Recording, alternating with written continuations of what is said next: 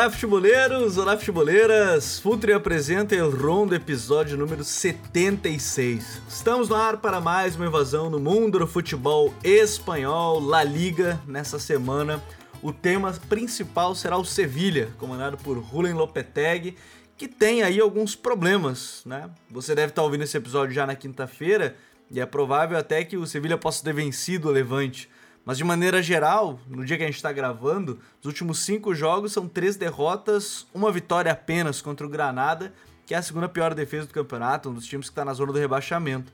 E se a gente aumentar esse leque para os últimos dez jogos, são apenas três vitórias, quatro derrotas e aí lá se vão mais três empates no meio de tudo isso. Uma fase muito complicada para o Sevilla e por isso a gente vai falar muito se o time bateu no teto, se os jogadores não estão prontos para essa responsabilidade. É bem verdade que hoje, quando a gente grava, é o quarto colocado que, se vencer o Levante, retorna à vice-liderança, com um jogo a mais, é verdade, que seus concorrentes, mas é um detalhe importante que um time que esteve perseguindo o Real Madrid por grande parte dessa liga e na temporada passada também perseguiu por um bom tempo. Para isso já estão aqui com a gente, Smack Neto, tudo bem, Smack? Seja bem-vindo. Salve Gabi, salve Vini. Vamos lá, né? Falar sobre esse Sevilha, é um time que a gente tinha uma certa expectativa. E, de certo modo, também o time tá, tá cumprindo um pouco dessas expectativas, né? Vamos, vamos falar aí dos, dos prós e dos contras desse time, que é muito interessante de a gente acompanhar. Vini, Vini Dutra também tá aqui com a gente. Tudo bem, Vini? Seja bem-vindo.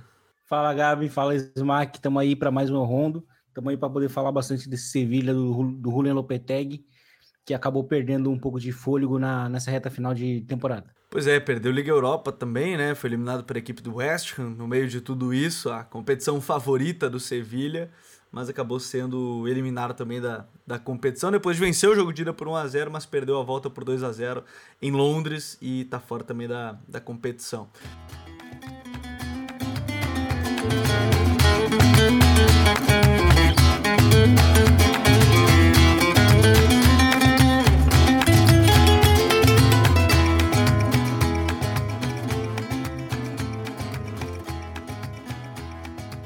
A gente tem que começar, Smack, falando assim, a expectativa com o Sevilha, ela foi aumentando, né? A régua foi subindo, isso é natural, né? Porque num primeiro momento, há alguns anos, o Sevilha era um time que brigava por uma Europa League, sem, é, ia direto para a Europa League, não era nem o time que ia para Champions direto. Hoje, hoje esse, esse conceito mudou e o time foi subindo a régua no meio de tudo isso.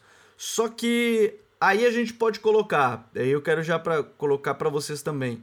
A régua subiu muito, a gente está sendo muito exigente com o Sevilha, ou vocês têm a impressão assim que parece que falta algo mesmo e poderia mais nesse momento, assim, em termos de expectativa quanto, quanto ao Sevilha, Smack? Pode parecer meio doido, mas eu acho que é um pouco dos dois, assim. Eu acho que a, a gente avaliou muito para essa temporada, principalmente em termos domésticos, que a queda de nível tanto de Barcelona quanto de Real Madrid, é, o próprio nível do Atleti, que apesar de ter sido campeão, não foi dos mais altos, não terminou dos mais altos é, na liga, né? E a gente achou que com os reforços de Sevilha, com o trabalho, com a continuidade do trabalho do Lopetegui, isso seria suficiente para que o Sevilha pudesse rivalizar, pelo menos, é, na briga do título, na briga ali por Champions. Mas ao mesmo tempo, de certo modo, o time está cumprindo isso. Né? Eu acho que, que a gente pode falar mais ao longo do, do episódio é como o Sevilha, nos jogos grandes, nos confrontos diretos, é, nos mata-matas grandes, né? principalmente em termos de Champions e, e na própria Europa League nessa temporada, como o time falhou nesses momentos. O time não, não, não foi aquela fortaleza que a gente está acostumado a acompanhar, principalmente na Europa League. É, é um time que tem tido uma oscilação de rendimento dentro dos jogos muito grande. É óbvio que as várias lesões do time atrapalham demais isso. É, é, é muito difícil você ter uma continuidade, ter uma sequência. Quando você tem oito sete jogadores fora por lesão, mas o elenco que o Sevilha montou, as peças que foram trazidas o, pelo Monte, diziam que a gente poderia esperar algo a mais desse time. Eu acho que a gente está esperando algo a mais do Sevilha há algum tempo, né? O Sevilha não é de hoje que bate campeão aí é, na Europa League, faz algumas campanhas interessantes na Champions, né? Caiu nos últimos anos, mas era um time, já foi time de eliminar o Manchester United é, em Old Trafford, jogando numa Champions, enfim. Então a gente espera esse salto do Sevilha. E aí eu jogo de volta para você, Gabi, também o questionamento sobre o trabalho do Lopetegui, né? Será que esse trabalho do Lopetegui não, não chegou num teto aí? Talvez ele tenha entregue tudo que ele pode entregar, porque às vezes eu sinto um pouco disso, eu sinto que o, o às vezes ele tá meio sem, sem ter de onde tirar. Acho que essa é a sensação que eu tenho acompanhando alguns jogos do Sevilha. Não sei se vocês têm essa mesma sensação. O, a, a, minha impressão até, e eu acho que esse foi o motivo, por exemplo, pela busca do Marcial, né? Que nem vai ficar, ele mesmo da entrevista, dizendo, porque não tem, não é cláusula obrigatória, né, de compra. Um, um, dos jogadores, talvez, um atacante que fizesse mais gols, né? Porque, de uma certa forma, em relação talvez à temporada passada, Vini, a gente vê um Ocampos participando de menos gols, né? Aí você tem ali o Enesiri sendo esse cara que foi titular um momento, aí depois teve o Rafa Mir, que é o artilheiro do time, né? Na liga tem nove gols, não é um número expressivo para o centroavante, teoricamente, para um time que joga muito para esse nove, mas é um time que a minha impressão é que falta punch, né? O famoso falta punch em jogos. O Smack tocou no ponto dos jogos grandes. Parece que até nos jogos menores, que era um problema na temporada passada, esse ano diminuiu um pouco, né? De ganhar uns jogos menores e tudo mais mas no jogo grande ainda parece que falta aquele algo a mais, algo nesse sentido, Vini. Não sei como é que tu vê isso. Eu, eu acho que o Sevilha ele, ele é refém uh, do, do que ele constrói na, no nível dele, né, no nível médio. Porque o Sevilha ele é um time que domina, né, basicamente o nível médio, ele é campeão da Liga Europa de uma forma muito seguida, né, uh, até mesmo quando o, o Unai Emery já sa saiu do clube, o time conseguiu ganhar no ano passado né, a, a Liga Europa. É, então, eu, no ano retrasado, no caso, né, a Liga Europa. Então, assim, acho que o Sevilha ele acaba sendo refém desse sucesso, porque é natural que, que se espere uma melhora em relação ao, ao ano anterior, né? Como, como é o caso hoje do, do Vila Real, né? Se a gente usar como exemplo, Vila Real foi campeão da Europa League no ano passado, se imaginava que fosse fazer uma campanha talvez honesta, né, na, na, na, Champions League, e no fim o Vila Real tá fazendo muito mais do que isso, né, tá, tá numa semifinal, é um time que gastou bastante, é um time que inclusive até tá, é, sacrificou a temporada inteira, né, na, na, na, no Campeonato Espanhol para ir longe na Champions, o Vila Real no ano que vem não vai pegar nenhuma competição europeia, é, e talvez o que falte para o Sevilha seja isso, seja se entregar tudo que dá, mesmo que perca uma vaga no, no outro ano. Porque esse ano, assim, o, o Sevilha caiu num grupo muito acessível na Champions League. É, era um grupo com, com Lille, é, Salzburg e Wolfsburg. O Wolfsburg viveu uma troca de técnico lá no início da temporada. O Lille perdeu vários jogadores importantes do título do ano passado. E, e, e o Salzburg, por, por, melhor que seja o Salzburg, é um time do, da Liga Austríaca, né? É, então, assim, quem era ali um, um, um time que está competindo pelo menos com dois ou três times muito. É, dois do, três dos melhores times em termos de, de competitividade ali, é, de uma maneira mais regular, era o Sevilha, né? Então se imaginava que o Sevilha pudesse ganhar o grupo. E não, foi para a Europa League. Né? E aí esse ano também foi mal na Europa League jogando contra o West Ham, né? O jogo da volta é muito ruim. Né? O West Ham, por muito pouco, não conseguiu ganhar no tempo normal, né? Ganhou na prorrogação. É, por mais que no início do jogo o Sevilha teve ali a chance. Então acho que o que falta para o Sevilha talvez seja personalidade, porque era o que tinha muito no, nos times do Emery, é, principalmente quando jogava no, no Pisuan, né? É, jogar contra, contra o, o, o Sevilha naquele momento lá, lá era muito ruim, era um dos piores, é, um dos piores é, campos né, para se visitar é, meio que assim se contava como pontos perdidos. O, o, Real Madrid direto não, não vencia lá. Hoje conseguiu, né? Vem de uma, vem de uma, vem de uma rodada em que é, o Real Madrid conseguiu buscar um 2 a 0 para um 3 a 2 eu, eu não lembro do resultado do Barcelona esse ano lá, mas é, o Barcelona também tem conseguido êxitos. E então acho que assim, antigamente visitar o Pizjuan nos jogos grandes, pelo menos era um problema para os times espanhóis. E hoje já não, talvez não tenha sido mais recentemente. Né? E conversa muito com o que vocês falam da, do Sevilha não ser um time que ganha os jogos grandes. De fato, até mesmo no tempo do Emery, o, o Sevilha não fazia muita coisa fora de casa contra o Real Madrid, contra o Barcelona, mas em casa era um time que dava muito trabalho. Tinha essa, tinha essa, que eu, que eu digo essa, essa gana mais, essa personalidade, né, que, que não tem. Então o Sevilha ele acaba sendo muito refém uh, do sucesso médio que teve, né, Europa League e da grande regularidade que tem, querendo ou não, porque assim foi, foi por boa parte do campeonato segundo.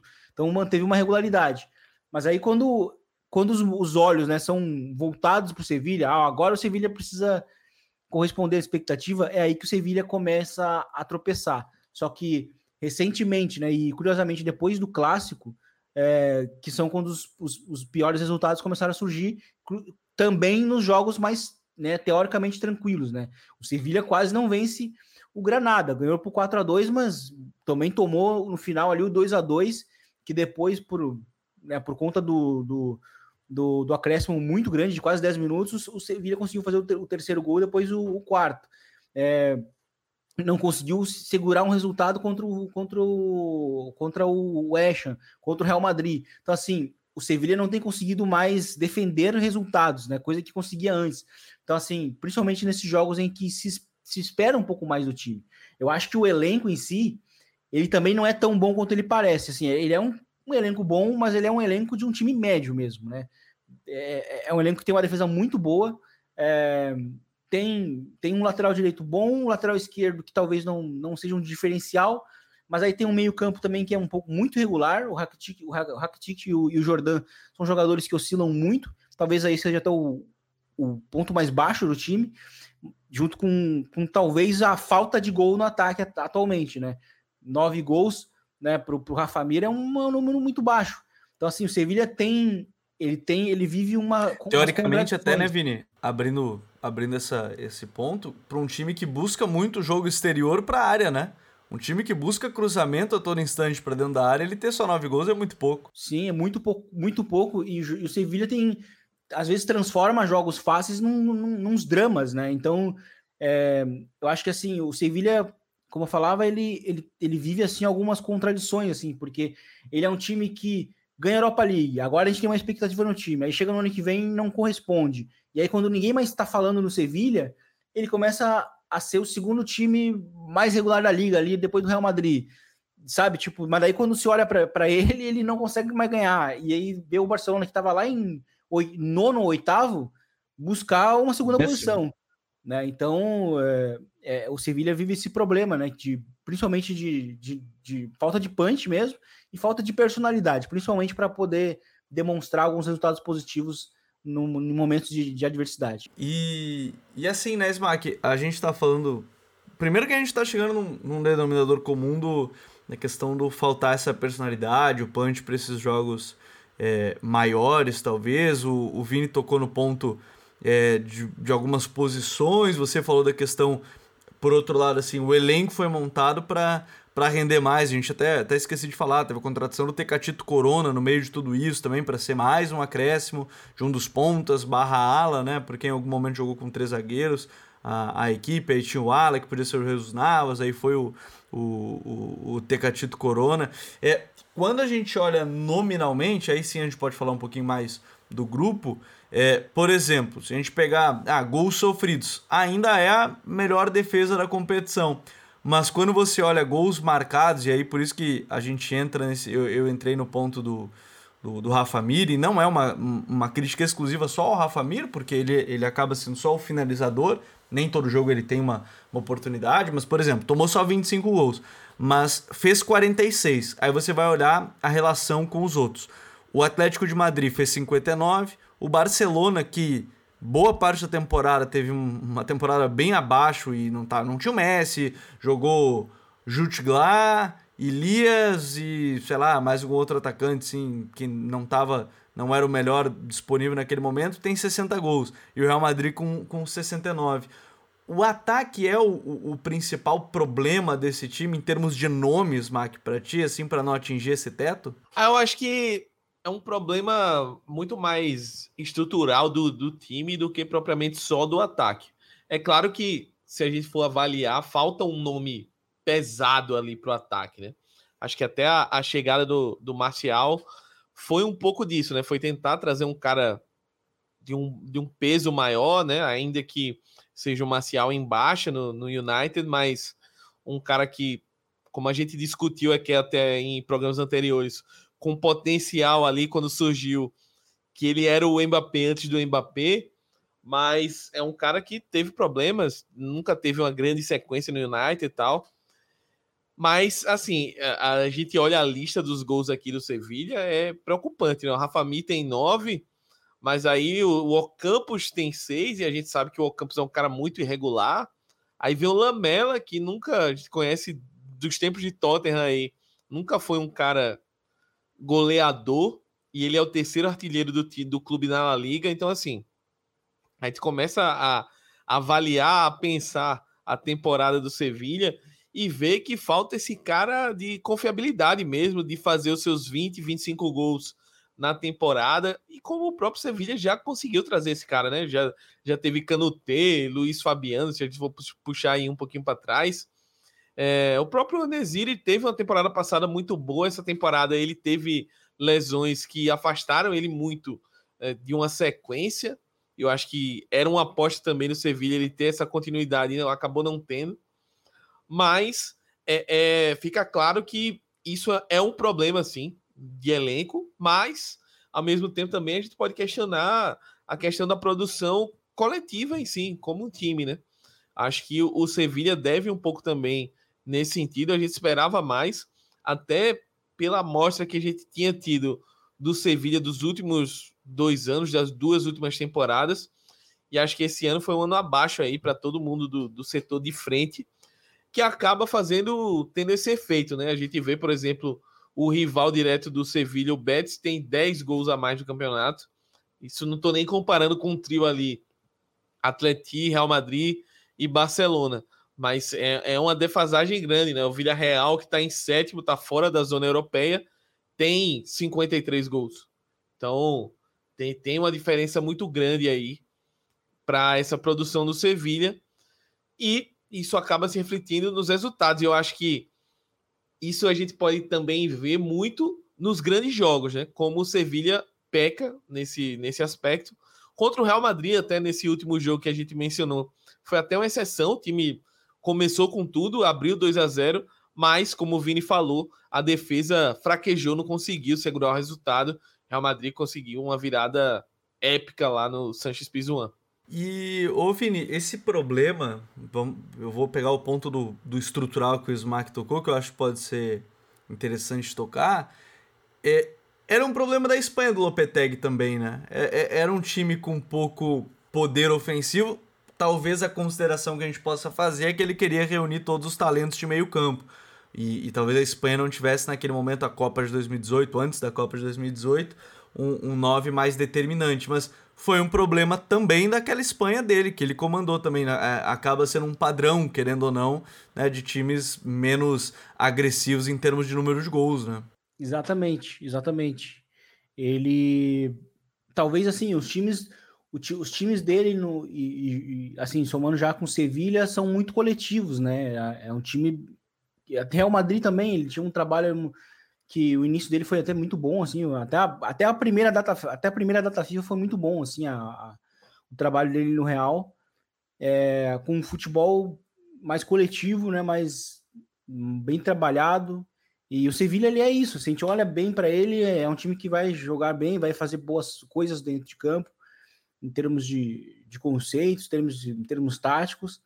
Mas eu acho que em termos individuais é quando chega o teto mesmo, sabe? Principalmente em termos de figura de, é, figura em termos de jogadores, né? Eu acho que excluindo a defesa, que para mim é muito boa, é, os, os, dois zagueiros, é, eu acho que o Sevilha falta, um, falta esse cara, porque assim, é, a gente olha para o Marcial, eu achei, eu achei uma aposta muito boa, porque é, era uma tentativa também de emular o, o Lucas Ocampos, né, que chegou bem baixa no, no Sevilha, né, vindo do Marcelli, na época e, e muita gente não dava não dava não dava nada, né? Por, por ele e ele foi né, há duas temporadas atrás uma das surpresas da La Liga, né?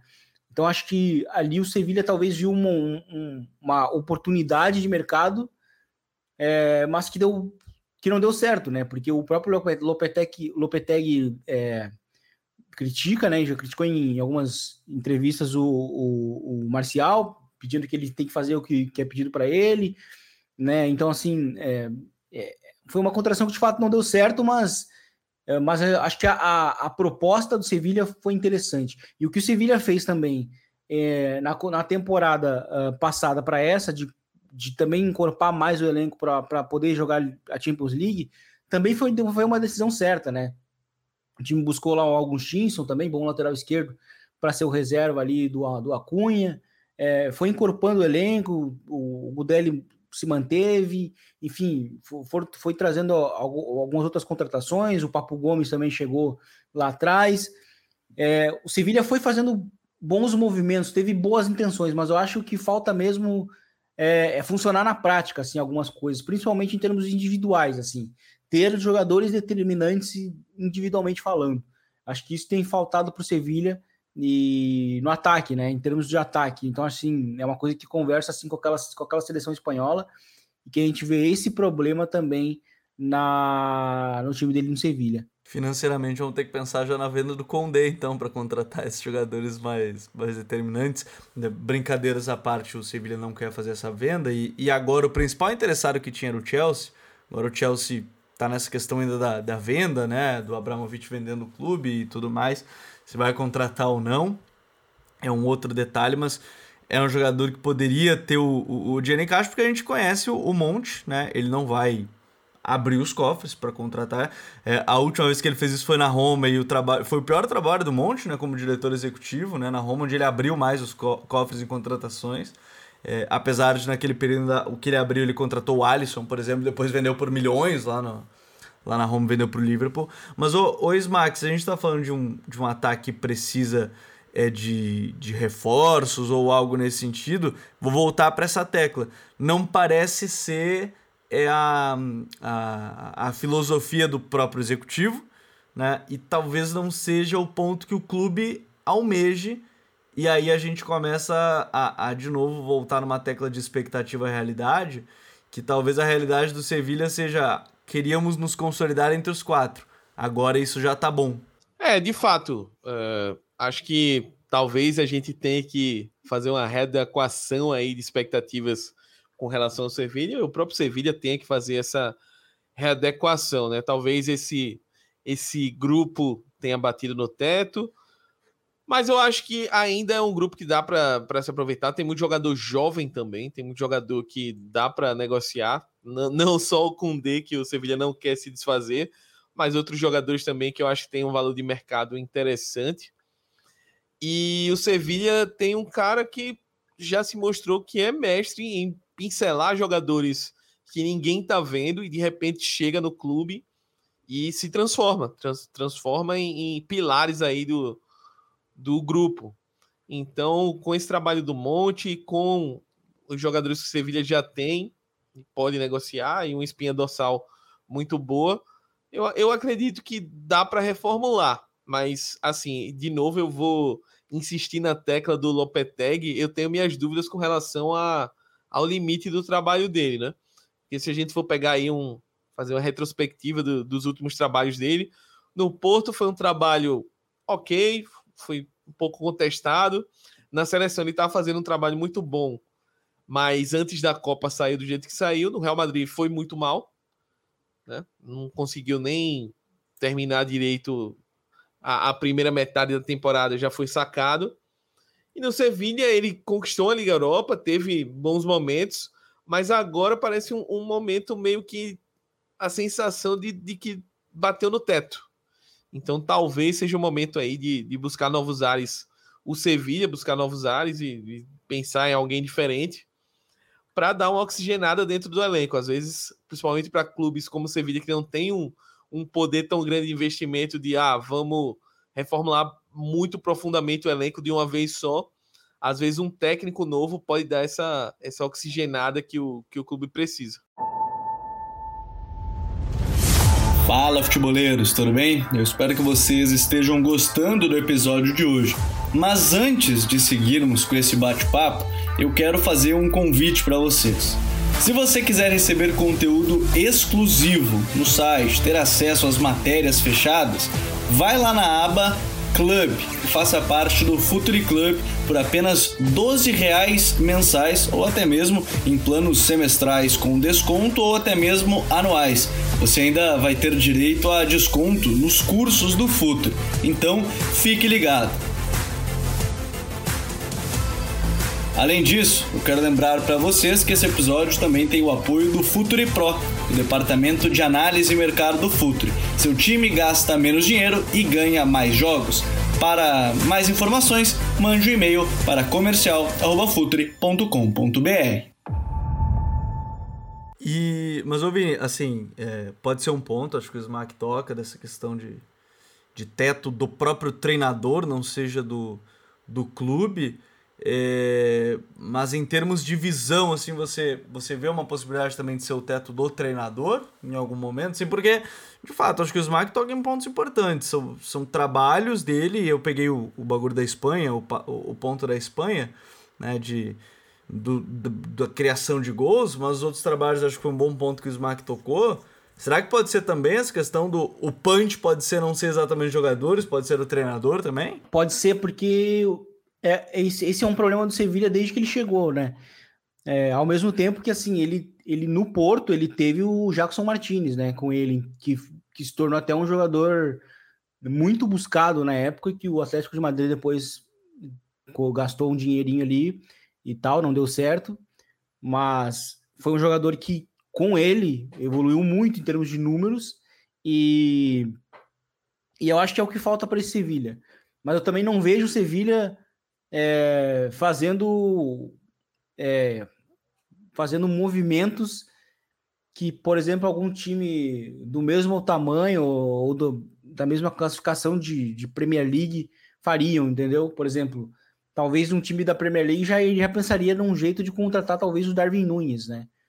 Eu acho que o Sevilha não faria isso, né? Em momento nenhum. Eu acho que o Sevilha vai buscar, vai, vai tentar manter ali seu, o seu modelo de, ir garimpando em ligas periféricas, fazendo bons negócios, que talvez vão render uma, uma boa venda no futuro, do que buscar uma, uma, uma referência, assim, sabe? Pode até coincidir é, de eles buscarem um cara em ascensão e dar muito certo, né?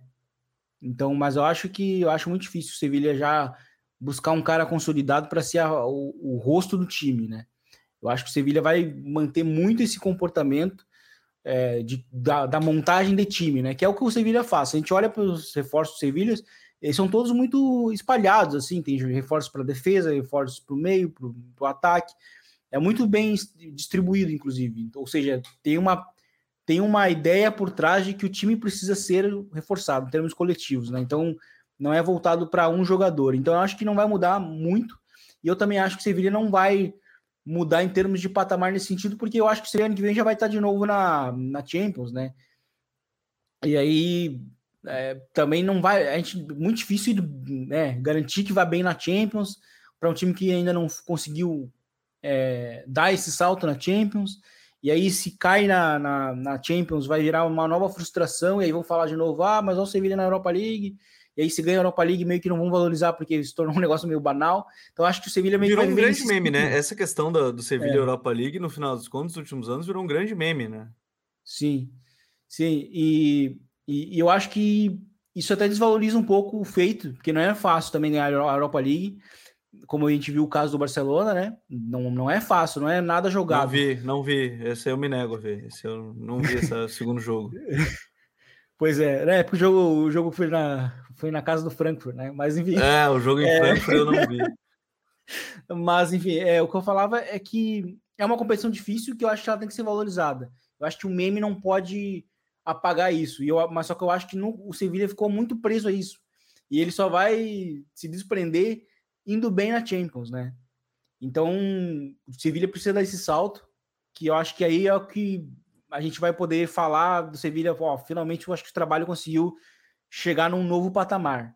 Do contrário, a gente vai falar do Sevilha que sempre está nesse nível médio e aparentemente acomodado nele, né? Eu não vejo nada muito em termos ambiciosos para o clube. Tudo isso que a gente está falando aqui pode ser derrubado enquanto você está ouvindo. Você pode estar tá, começar, você pode começar a ouvir esse episódio às duas da tarde da quinta-feira, dia 21, e com 10 minutos de episódio, no momento que a gente vai falando do Rafa Mir não fazer gols, ele vai lá e faz o gol no, na equipe do Levante e, e, e brincadeiras à parte, a tese vai, vai por água. Mas é um ponto a gente ficar de olho né? A outra sugestão, acho que é importante a gente deixar já em aberto aqui, né? Porque as próximas. Aí a gente volta daqui 15 dias. Final da Copa da, do Rei chegando também, né? Então, importante o pessoal ficar de olho. Tem o mata-mata de Liga dos Campeões com dois espanhóis. E incrivelmente um deles não é o Barcelona. Então, assim, tem dois espanhóis. Um deles é o Villarreal, que não tá na. No, o Vini falou bem, não tá numa.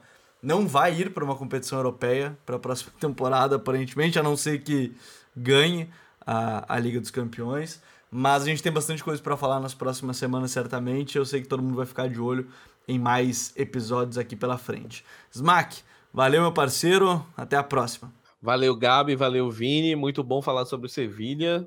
E vamos começar a contagem regressiva aí. Quem sabe no próximo programa a gente fala do Real Madrid, campeão da La Liga, e professor Carlo Ancelotti ganhando as cinco principais ligas da Europa. É, não me deixaram.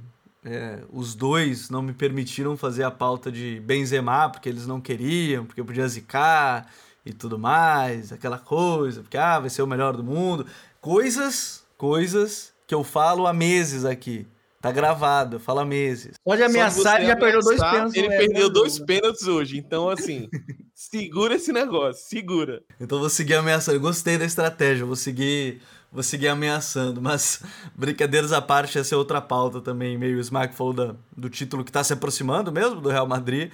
Benzema é outra pauta que tá chegando próximo, mas como eu só tô no ameaça, eles não estão deixando eu utilizar ela como pauta principal. Em breve, não sei quando, mas em breve a gente vai tratar sobre o tema. Vini, valeu, meu parceiro, até a próxima. Até a próxima, Gabi, até a próxima, Smack, foi um prazer. E vamos aí acompanhar agora essa reta final de temporada, tá? Né, como o Smack bem citou, o Real Madrid tá numa contagem regressiva, né, para confirmar o título. Faltam 10 pontos, né, para o Real Madrid confirmar sem depender de ninguém. E, e então é, na Champions League também o Real Madrid segue vivo, né? Hoje o Real Madrid inclusive utilizou um time misto, né? com poucos titulares, já avisando também o confronto contra o City, já que o Real Madrid não vai jogar no final de semana.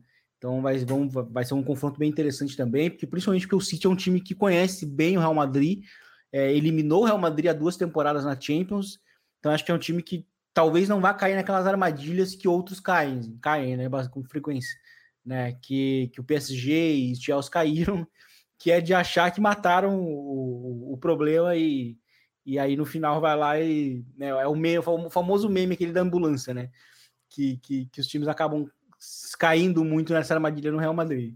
Mas de qualquer forma, foi um prazer estar aqui com vocês e, até a próxima. Valeu, Vini, valeu, Smack. Um grande abraço a todos que acompanharam mais um El Rondo. Se você tem sugestão de temas sobre futebol espanhol, sobre La Liga, até porque mais pra frente a gente vai esperar o desenrolar, tem muita história rolando também em extra-campo, né? Questão presidente da Real Federação Espanhola de Futebol, o Rubiales, com o Piquet, que participou e negociou o contrato da disputa da Supercopa da Espanha na, na no, nos Emirados, na Arábia Saudita. Então, assim, tem muita coisa que a gente tem que falar sobre, mas está esperando desenrolar para poder trazer mais completo para vocês, o mais completo possível sobre os assuntos. Um grande abraço a todo mundo, até a próxima, tchau!